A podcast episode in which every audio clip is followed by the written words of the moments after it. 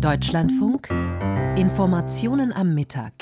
Tödliche Schüsse also gestern in einer Gemeinde der Zeugen Jehovas in Hamburg. In diesem Moment läuft in Hamburg eine Pressekonferenz der Hamburger Polizei, gemeinsam auch mit Innenminister Grote und der Staatsanwaltschaft. Und das hat bis jetzt gerade eben unser Korrespondent Axel Schröder auch für uns verfolgt.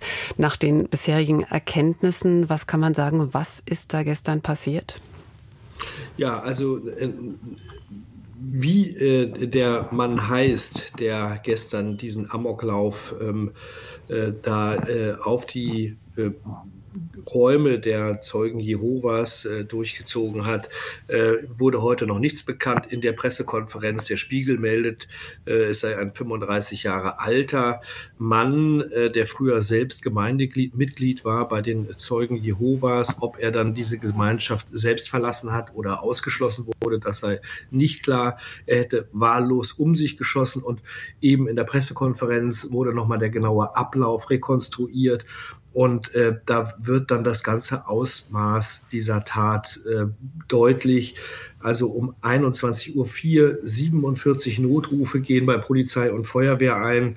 Um 21.08 Uhr, nur vier Minuten später, sind die ersten Einsatzkräfte vor Ort und eine Minute später wiederum auch Spezialkräfte, die genau auf solche Amoklagen, für solche Amoklagen ausgebildet wurden. Insgesamt waren ungefähr 50 Gäste bei dieser Veranstaltung der Zeugen Jehovas. Hm, am Ende war es so, dass äh, der Täter sieben Menschen umgebracht hat mit einer Handfeuerwaffe und danach vor den Einsatzkräften in den ersten Stock geflüchtet ist und sich dort selbst das Leben genommen hat. Besonders bitter und eindrücklich wurde auch nochmal heute geschildert, dass unter den Toten ähm, auch ein ungeborenes Kind ist, das im Mutterleib getroffen wurde von dem Täter.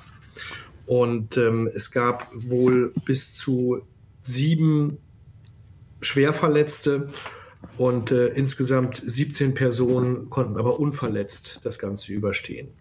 Sie sprechen jetzt schon von einer Amoktat und das waren eben ja auch die Worte von äh, Innensenator oder Innenminister Grote. Ist zur Motivation schon was klar oder klarer? Nein, überhaupt nicht. Also ich musste ja eben kurz raus aus der Pressekonferenz. Mhm. Vielleicht wird es just in diesem Moment erklärt. Aber äh, bislang ist mir nicht bekannt, äh, was der Mann für eine Motivation gehabt haben könnte. Ähm, da gibt es bis nach wie vor keine Informationen. Vielleicht später. Sie haben uns die Ausmaße der Tat, die Abläufe nach dem, was bisher bekannt ist, gerade geschildert. Jetzt dominiert natürlich in den Reaktionen Anteilnahme aus der Politik. Fassen Sie da die wichtigsten Stimmen für uns zusammen?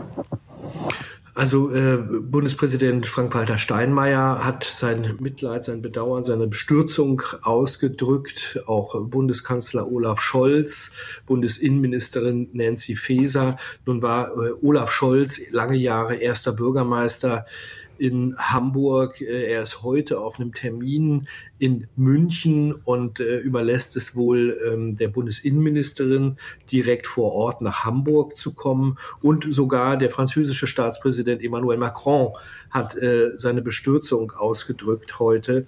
Also da sieht man schon äh, angesichts des, des Grauens dieser Tat, dass es viele, viele Menschen sehr bewegt.